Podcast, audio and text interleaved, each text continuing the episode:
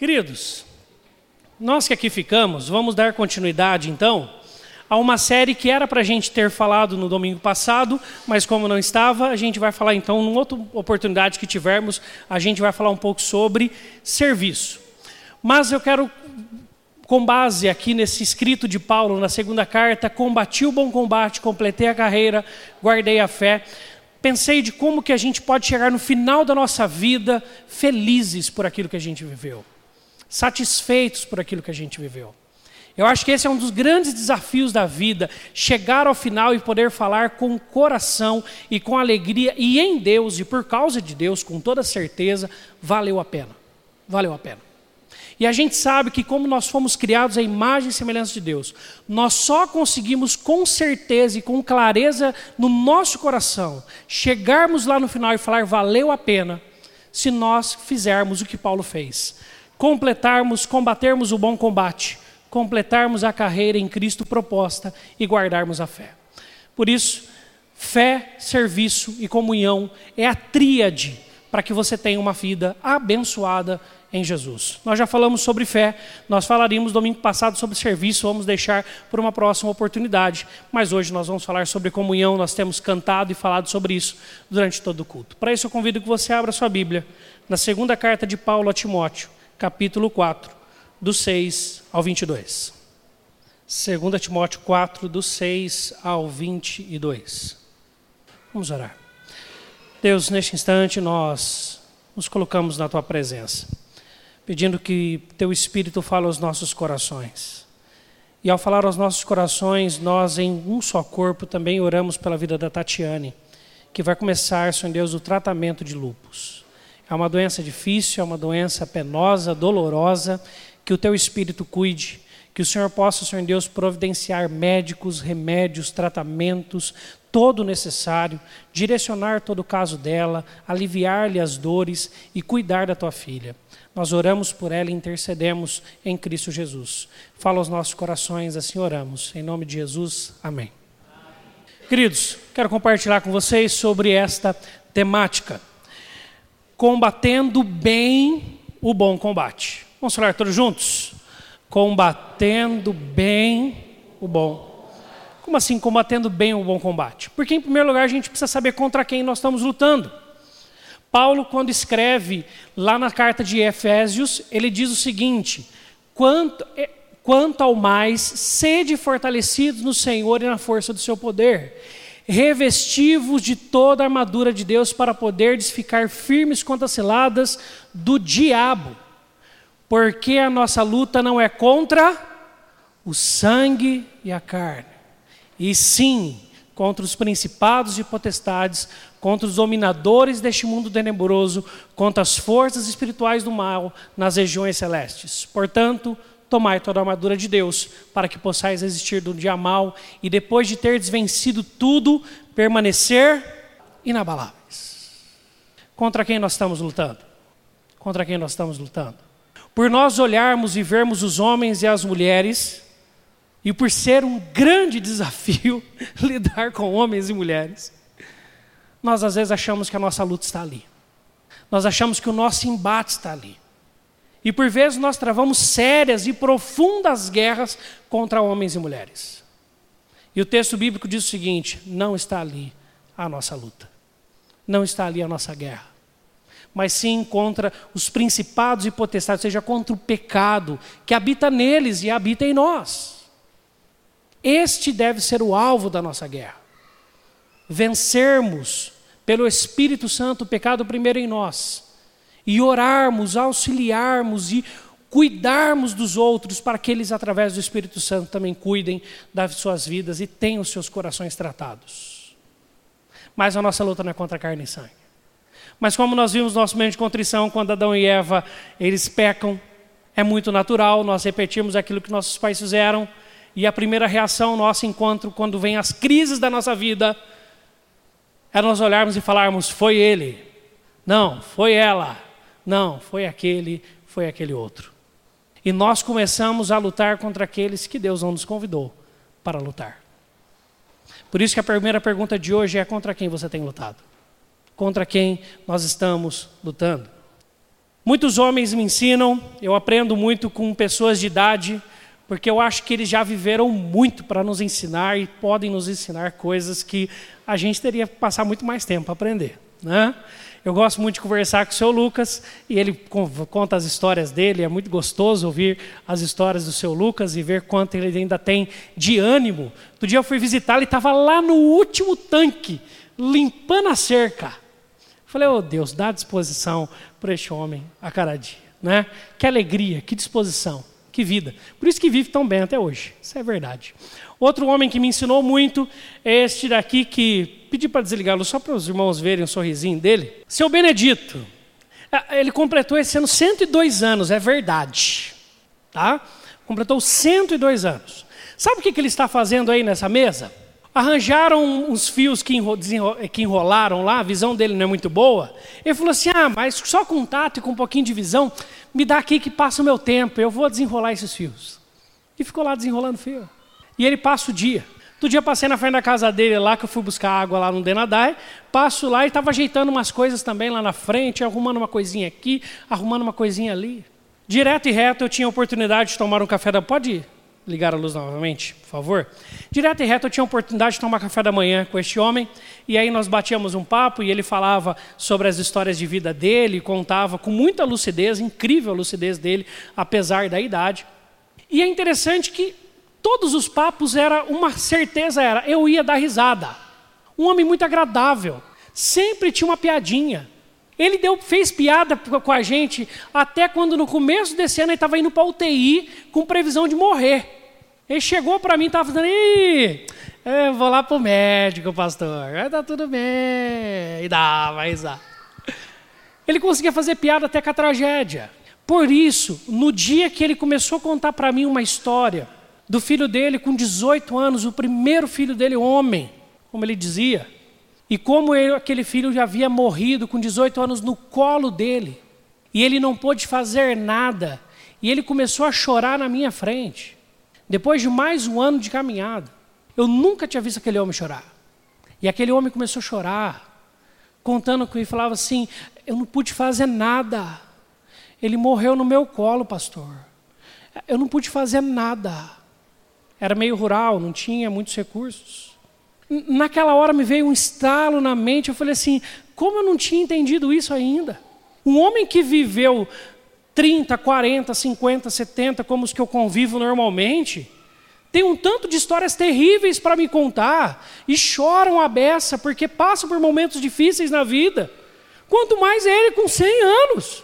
E aquela hora a ficha caiu para lembrar que ele também sofria, que ele também tinha muitas histórias terríveis. E eu comecei a pensar que já ele tinha perdido duas esposas, que ele já tinha perdido mais uma outra filha, que ele tinha filhos com dificuldades e com complicações de relacionamento, como todo pai tem. E eu comecei a pensar, falei assim, esse homem tem problema tanto quanto todo mundo. Sabe qual é a diferença dele? E a diferença de Paulo?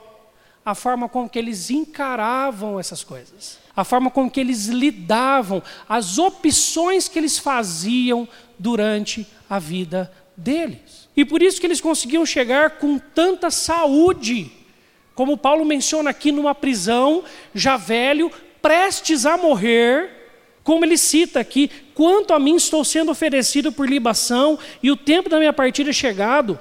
Eu estou indo embora, Timóteo. Eu estou para morrer, daqui a pouco me chamam e acabou a minha vida. Numa prisão, velho. E ele escreve um texto desse. Por isso, para nós chegarmos lá no final e poder falar assim, valeu a pena, a gente precisa fazer boas escolhas hoje. A gente precisa aprender a se relacionar hoje. A gente precisa aprender a tratar do nosso coração com Deus em relação às pessoas hoje, para que nós possamos chegar com alegria e vivos lá no final. E não é porque o seu Benedito, e muito menos Paulo, não teve dificuldades na vida, ou sempre teve pessoas só ponta firme do seu lado, nunca teve tristezas. Se você observou bem a leitura desse texto, você vai ter observado algumas situações. Paulo e suas feridas. Olha só a tristeza do abandono em Paulo. Porque Demas, tendo amado o presente século, me abandonou e se foi para Tessalônica. Ele vai falar de outros que abandonaram ele também, mas em relação a Demas ele coloca uma questão. Ele nos fala o seguinte: que Demas não só abandonou, mas abandonou o evangelho, abandonou a vida com Deus, se foi, cuspiu no prato que comeu e foi embora. Ele foi abandonado. Apenas Lucas está comigo, ele está dizendo. E nós vemos Demas tanto em Colossenses quanto em Filipenses. Paulo cita Demas entre os cooperadores, alguém que caminhava com ele dia a dia, mas que com o tempo foi se deixando seduzir pelas coisas de fora, as coisas foram tomando conta do seu coração, e quando ele parou para observar, ele estava longe. O seu coração estava longe de Deus. E ele abandona Paulo e todos os seus. Com certeza Paulo investiu tempo naquele homem, com certeza Paulo sentou para explicar a Bíblia, com certeza Paulo investiu na vida daquele homem. E chega uma hora que esse homem dá as costas e vai embora. Paulo tinha sido ferido. Se não bastasse isso, existe um outro que faz pior. Alexandre. Alexandre o latoeiro causou-me muitos males. Pelo que Paulo fala sobre Alexandre, ele deixa claro que era um homem que, como Demas, era um dos seus companheiros de viagem. Caminhava com Paulo, viajava com Paulo, ia para todos os lugares com Paulo. Mas em certo momento, Alexandre não só larga, como começa a se afastar e causar males. E causar mal aqui é difamar, no original. Ele começa a difamar. Daqui a pouco Paulo chega, conhece alguém, a pessoa vira para ele e fala assim: Você que é Paulo? Ih, Alexandre já me falou de você. Você é terrível, você é mentiroso, você é isso, você é aquilo. Ele começou a difamar Paulo para tudo quanto é lado. Este homem não só abandonou, mas se virou contra. Mas Paulo, no final do texto, ele cita algo que, para mim, é o mais pesado de todos, com certeza: a ingratidão e falta de apoio na adversidade. O texto diz: Na minha primeira defesa, ninguém foi a meu favor. Antes todos me abandonaram. Paulo passou 30 anos viajando, ele nunca se poupou, ele passou por prisões, por açoites, por privações, por naufrágios, por perigos, por um tanto de problemas. E se não bastasse isso, não teve um discípulo de Paulo, próximo ou longe, que quando ficou sabendo que ele seria interrogado e que ele seria julgado, foi lá para falar assim: Isso é mentira. Ele é um homem bom. Depois de 30 anos de ministério, plantando de igrejas em todos os lugares da Ásia. Não teve uma pessoa para vir lá, ir lá com Paulo, apenas para falar assim: Paulo, eu não posso falar nada, mas eu estou aqui. Todos me abandonaram. Então, este homem que nos escreve aqui, Paulo, não é um homem que passou só por alegrias, que só teve pessoas maravilhosas ao seu lado. Ao contrário. E pela tradição da igreja, nós entendemos que Paulo morreu sozinho na prisão. Com certeza, Paulo passou por dificuldades com pessoas de relacionamentos muito maiores do que eu e você já passamos. Por isso, meu irmão, como que Paulo chega aqui ele está com o coração tão alegre, desejando graça, desejando paz. Nessa mesma cadeia, ele escreve para Filipenses e ele fala: Alegrai-vos no Senhor. Outra vez vos digo: alegrai-vos. O que, que aconteceu com Paulo? Por que, que o coração dele não amargou? Por que, que ele chegou até o fim com o coração confiante em Deus? O que, que aconteceu de diferente? Um escritor chamado Henry Nowen, ele propõe essa questão de perspectiva e de escolha quanto a alguns problemas da vida. Ele diz o seguinte: pode parecer estranho dizer que a alegria é o resultado das nossas histórias. Temos uma hipótese de escolha, não tanto em relação às circunstâncias. A gente não escolhe o que acontece com a gente. Algumas pessoas tornam-se ásperas à medida que envelhecem, outras envelhecem alegremente. Isso não significa que a vida daqueles que se tornaram ásperos tenha sido mais dura do que a daqueles que se tornaram alegres. Significa que foram feitas diferentes escolhas, escolhas interiores, escolhas do coração. Contra quem nós estamos lutando? Contra quem é a nossa luta? Por isso, meu irmão, o texto nos propõe algumas posturas, algumas escolhas, algumas mudanças de perspectiva, com base na vivência de Paulo e dessas situações que ele passa de dificuldade. Primeiro, Deus nos convida a darmos novas oportunidades. O texto diz o seguinte no versículo 11: Toma contigo Marcos e traze-o, pois me é útil para o ministério. Se você lembra bem do texto de Atos, capítulo 15, você vai se recordar que Paulo, no capítulo 13, quando sai pela primeira viagem, ele leva consigo Marcos e Barnabé. Quando eles chegam no sul da Ásia Menor, na sua primeira viagem, Marcos vira as costas para Barnabé e para Paulo e fala assim: estou indo embora. Abandona os dois na viagem e volta. Na segunda viagem missionária de Paulo, Barnabé fala assim: vamos levar Marcos. Paulo falou: de jeito nenhum, esse não anda mais comigo. Para mim, esse daí morreu. Como quem diz algumas vezes, né? Para mim, esse daí não serve. Quando ele fala isso, Barnabé, acontece uma briga tão grande entre ele e Barnabé, que os dois se dissociam. Barnabé faz uma viagem missionária que a gente não conhece o teor dela, junto com Marcos, e Saulo vai para a segunda viagem missionária, ou Paulo vai para a segunda viagem missionária. Só que no finalzinho da vida, olha para quem que ele está falando. Traz contigo Marcos, pois me é útil para o ministério. O que, que aconteceu nesse processo? Novas oportunidades. O texto deixa claro lá em capítulo 15. E Barnabé queria levar também a João, chamado Marcos, mas Paulo não achava justo levarem aquele que se afastara desde a Panfilha, não os acompanhando no trabalho. Tem pessoas que falharam com a gente, é verdade. E tem pessoas que vão falhar conosco, é muito verdade. Mas com o tempo elas começam a mostrar desejo de mudança.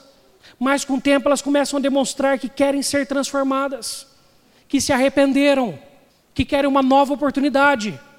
Só que muitas vezes a gente que é orgulhoso fecha a porta e fala assim: já falei e eu não mudo de opinião. Eu já te disse. Acabou por aqui.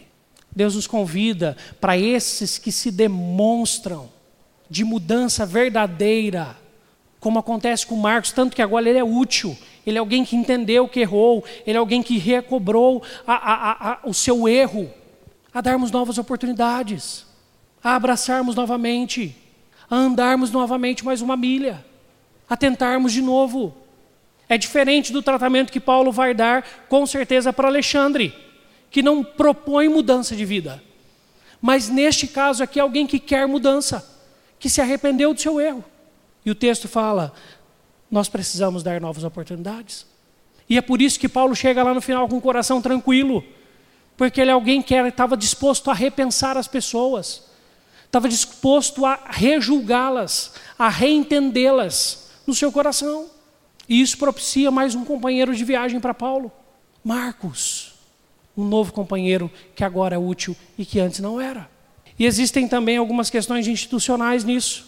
Existem muitas pessoas que se feriram com a igreja, que se feriram em ministérios, que se feriram com situações na igreja, e por causa disso não se fecham completamente para uma vida na igreja profícua, e não querem viver uma nova oportunidade com Deus, e não se entregam para algo novo e aí, quando você vai conversar com essas pessoas, a pessoa está no problema que aconteceu há 3, 4, 5, 10, 20 anos atrás.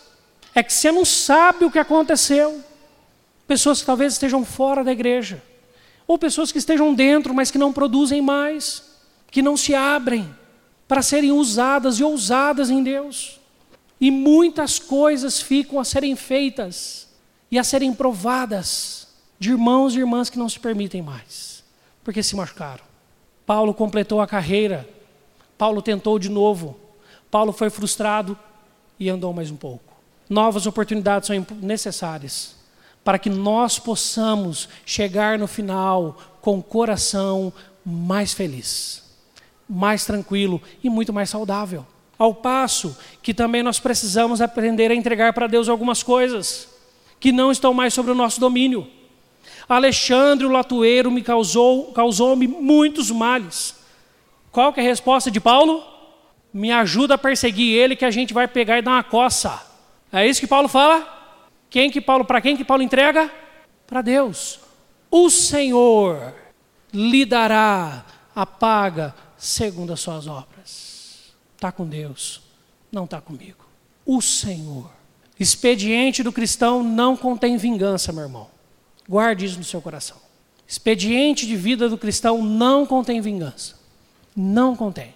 Paulo, falando lá em Romanos capítulo 12, ele diz o seguinte: Não vos vingueis a vós mesmos, amados, mas dai lugar à ira, e essa ira é a ira de Deus, porque está escrito: A mim me pertence a vingança, eu é que retribuirei, diz o Senhor. Obrigado, Valmer. Eu é que retribuirei, diz o Senhor. Não é problema nosso.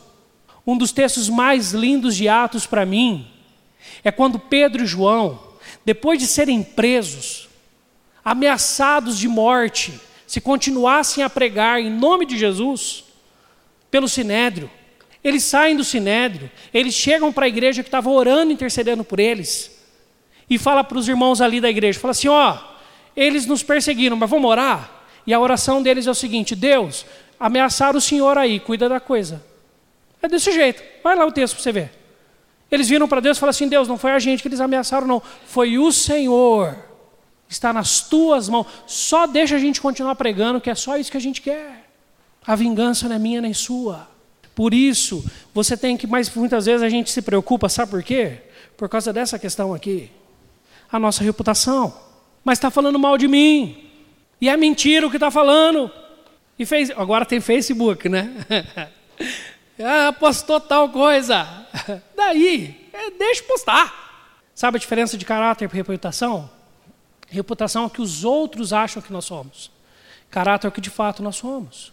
Cuidado para você não se envolver pelos, na busca de uma reputação boa, mas de um caráter mentiroso. Tem muita gente que quer para os outros aparecer maravilhoso, mas dentro do coração está terrível. Paulo estava preocupado com o caráter, o que ele era com Deus e em Deus. O que os outros iam pensar era uma outra coisa, que dependia de Deus e pertencia a Ele. Por isso que ele vira e fala o seguinte: pertence a Deus. O Senhor lhe dará. Não está comigo, está em Deus. E infelizmente, porque eles são criados, mesmo aqueles que nos machucam, são criados à imagem e semelhança de Deus. Infelizmente, a mão de Deus pesa, meus irmãos. Infelizmente. Infelizmente, há verdade bíblica de que a Deus pertence a ira. Mas mesmo que Deus não faça nada, a nós não pertence. A nós não pertence. A nós não pertence. Mas é claro que em alguns casos, e em casos onde não há postura de mudanças ou desejo de mudança sincero, nós também temos que evitar maiores danos. O que, que Paulo recomenda a Timóteo? Tu guarda-te também dele, porque resistiu fortemente às nossas palavras. É uma postura diferente do que ele faz com Marcos. Porque Marcos buscou mudança, então ele se abre para novas oportunidades. Ele se abre para novas oportunidades. Mas neste caso aqui não, guarda-te dele, evita, evita encrenca evita problema. Porque não quer mudança verdadeira, não quer transformação. Mas deixe com Deus.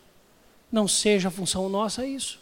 Agora, em ambos os casos, e em muitas situações, uma terceira dica é muito necessária e ela é muito verdadeira. Exercite o perdão. Nós temos vivido tempos de raiva. E é interessante que isso é um discurso mundial. Quando a França, a candidata à presidência da França, um discurso totalmente totalitário, de raiva, logo na França, país da igualdade, da fraternidade, quase ganhou, você vê como o mundo está.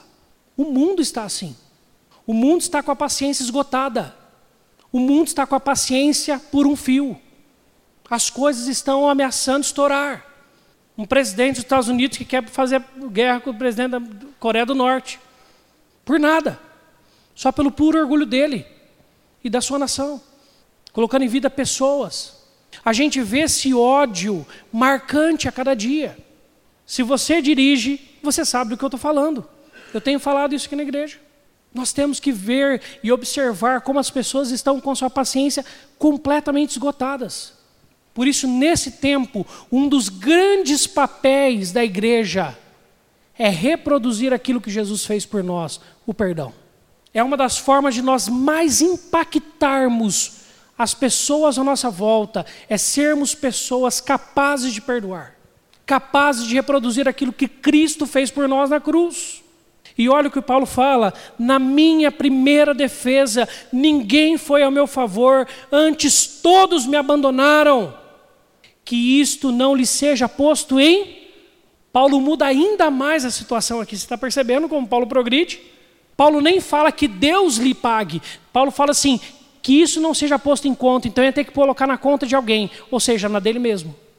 Paulo fala assim: ó, eu suporto a ofensa de todos que me abandonaram. É isso que Paulo está falando. Coloca na minha conta. Paulo está usando aqui um discurso da área contábil.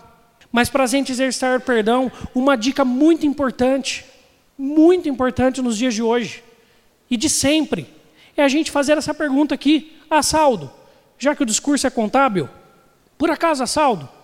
Todo mundo fala, é uma frase muito conhecida, né? Para você ganhar as pessoas, você precisa de mil anos. Para você perder, precisa de um dia só, não é?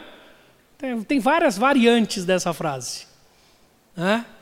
É um provérbio popular. É uma verdade. E tem pessoas que falham comigo e com você. E aí a gente se vira contra essas pessoas e fica bravo com elas, nervoso com elas. Hã? A pergunta é: será que essa pessoa nunca fez nada de bom para gente? Será que ela não tem um saldo? Ou na primeira pisada na bola a gente rasga todo o saldo e fala assim: não serve para mim mais? Será que não tem saldo? Isso nos ensina a perdoar. Quando a gente começa a falar assim, não, errou aqui, mas ó, acertou aqui, aqui, aqui, aqui. E a gente começa a entender melhor disso. Ao passo que você precisa fazer uma pergunta: o que vale mais a pena? Perdoar ou manter o rancor dentro do seu coração? Para isso, o reverendo Hernandes Dias Lopes tem uma frase que eu cito muito, eu gosto muito dela. Você não perdoar alguém é você tomar veneno esperando que o outro morra. É terrível. É terrível. Esses dias eu contei sobre um jejum que eu fiz né? ensinado por uma amiga que falou para me comprometer em 30 dias de cuidar de alguma coisa que estava difícil. E eu cuidei, porque no trânsito, na época eu trabalhava no banco, eu estava terrível no trânsito. Eu só não xingar porque não era próprio para mim xingar. Mas o resto, gente, era buzinada, farol alto, fazia de tudo. E sabe o que foi interessante? Todo dia eu chegava no serviço nervoso e passava o dia estressado. No primeiro dia que eu fiz isso, logo no primeiro dia, um camarada me fechou assim, sabe aquela fechada que você puxa o carro assim, você tá, fecha um olho assim, deixa o outro aberto, mas você fecha um. Você fala assim, já foi, já fui. Parou os dois carros assim, ele saiu, eu saí também, não bateu. E eu já tinha lembrado que eu tinha um compromisso de não ficar nervoso e de não brigar. Acelerei o carro, saí, virei a esquina e continuei embora, cheguei no serviço. Sabe o que, eu reparei? O meu coração estava tranquilo quando eu cheguei no serviço. Às vezes a gente não perdoa, a gente só sofre com isso. A gente só arranja problema para o nosso coração, amargura para a nossa vida. E fica com aquilo cavucando cada vez mais e cada vez fica mais profundo. E às vezes uma coisa que deu, foi desse tamanho se transforma num iceberg na nossa vida. Nós precisamos aprender a perdoar. Mas saiba do seguinte: quando Paulo fala assim, ó, que não lhe seja posto em conta, está assumindo prejuízo, todo perdão gera perda. Guarde isso no seu coração. Ponto final. É verdade. Perdoar não é você olhar para trás e falar assim, não, é justificável o que fez. Como no primeiro caso de assalto. Não, dá para bater. Tem hora que você vai ter que perdoar e você vai sair perdendo, na maioria das vezes, se não todas. Joia, mas vai viver. Respira levanta a cabeça e vai ver sua vida feliz e contente com Deus. Senão você vai amargar. Se você ficar se lembrando sempre do prejuízo, seja de qualquer ordem, financeiro ou de qualquer ordem que você teve, toda hora você vai se afundar. Você vai perder o brilho da vida que Deus te deu.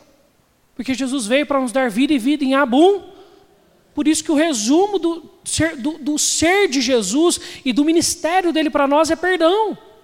E até por isso que nós temos que lembrar: para Jesus você valeu mais a pena. E para ele teve muito mais perda. Porque ele não te perdoou dos pecados que você já cometeu, ele já te perdoou do pecado que você vai cometer para o resto da sua vida, lá na cruz.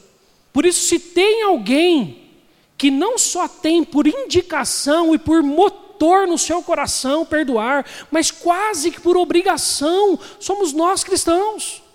E aqui eu não quero minimizar este ato que é muito difícil. Mas quando nós olhamos para aquilo que Cristo fez por nós, nós pecadores, quando Ele morreu por nós que ainda éramos inimigos da Sua cruz, por sermos pecadores, e a graça do Evangelho nos alcançou, e ele olhou por nós, não pelas nossas obras, porque se fosse por elas, nenhum de nós seríamos salvos. Mas o Evangelho nos conta uma história que, apesar de eu e você, todo domingo à noite, ter que pedir perdão a Deus num momento de contrição, e quem sabe também durante a semana, Ele ainda nos perdoou. E Ele ainda nos ama. Por isso que ele é o motivo pelo qual perdoamos os outros. Como ele fala, eu quero que agora vocês passem a amar os outros como eu vos amei.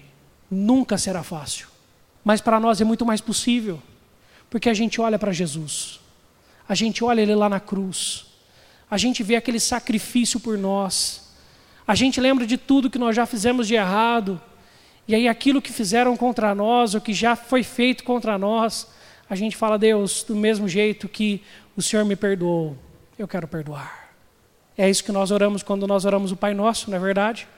Perdoe as nossas dívidas, assim como nós temos perdoado aqueles que nos têm ofendido. Por isso, para Jesus você valeu a pena. Para Jesus valeu a pena ele deixar o céu, a glória dele, vir morar entre nós, morrer e viver como um ser humano, o próprio Deus, com todo o poder, se limitar a um ser como eu e você e morrer naquela cruz por nós. Por isso que a fé cristã não é, não pode, não se encaixa num conceito individual e pessoal. É uma fé coletiva. Deus é Deus de um povo. E por isso que igreja faz sentido. Por causa de Jesus e por causa do Evangelho. Queridos, para concluir então, veja como que Paulo termina essa carta. Tente ouvir Paulo numa prisão escrevendo isso. Tente ouvir Paulo sabendo que ele estava sendo um, assim, sabe, um dos próximos a ser chamado para ser decapitado. Paulo vira e fala o seguinte para Timóteo: Quando vieres, traze a capa que deixei em Troade, porque lá era muito frio, em casa de Carpo, bem como os livros, ele queria ler, gente, especialmente os pergaminhos. Saúda a Prisca, que é Priscila, a Áquila, a casa de Onesíforo, manda saudação minha para eles. Erasto ficou em Corinto. A quanto a Trófimo, eu deixei o doente em Mileto. Vê lá como que ele está. Apressa-te a vir antes do inverno, porque vai estar tá frio aqui. Eubulo, ele te envia saudações, ele está comigo. O mesmo fazem Prudente, Lino, Cláudia e os irmãos todos. O Senhor seja com teu espírito, a graça seja convosco. Sabe como que Paulo chega no fim da vida? No fim da vida, Paulo estava vivo, gente. Como você quer chegar no fim da sua vida? Paulo estava vivo, vivo, no fim da vida dele. Coração tratado por Deus, perdoado por Deus, feridas inúmeras, mas tratado por Deus. Ele estava vivo, feliz, sorrindo, dentro de uma prisão, pedindo para ler, falando que o frio ia vir e mandando abraço para todo mundo e desejando que a graça de Deus estivesse sobre todos eles. Ele estava vivo. Como que você está? Pessoas nos machucam, mas também cabe a nós escolhermos o que nós vamos fazer com esses machucados. Pelo Espírito Santo, nós podemos ser consolados porque Ele é o Consolador. E tocarmos a vida em frente, perdão, com novas oportunidades, cuidando para não sofrer mais e vivos em Jesus. Vamos orar? Deus, nós te agradecemos, porque o teu filho Jesus veio nos dar vida e vida em abundância. Na comunhão dos santos há muitos problemas, mas há vida e bênção do Senhor. Nas nossas famílias há muitos problemas, mas há muitas bênçãos do Senhor. No nosso trabalho e colegas de trabalho existem muitos problemas, mas a bênção do Senhor. Nas nossas vidas a tua bênção é real porque o teu espírito consolador, animador, fortalecedor está em nós. E nós podemos viver, tratarmos o nosso pecado, agradecermos pela morte de Jesus na cruz e o perdão derramado sobre nós e vivermos uma vida com o Senhor. Oh Deus, como aconteceu na vida de Paulo, como aconteceu na vida do seu Benedito, nós queremos chegar no fim da nossa vida vivos com o nosso coração tratado no teu espírito, sem amargura, sem ressentimentos, felizes por podermos ter pessoas restauradas nosso lado, perdoando novamente, vivendo um pouco mais, alegres, satisfeitos. Ajuda-nos a chegar no final, Senhor Deus, tão bem quanto o Senhor nos ensina a vivermos dia a dia.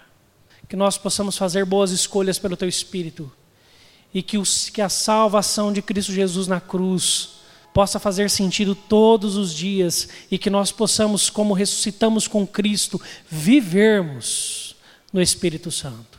Assim oramos e por aqueles que nos perseguem nós oramos. Nós pedimos a tua bênção pelos nossos inimigos.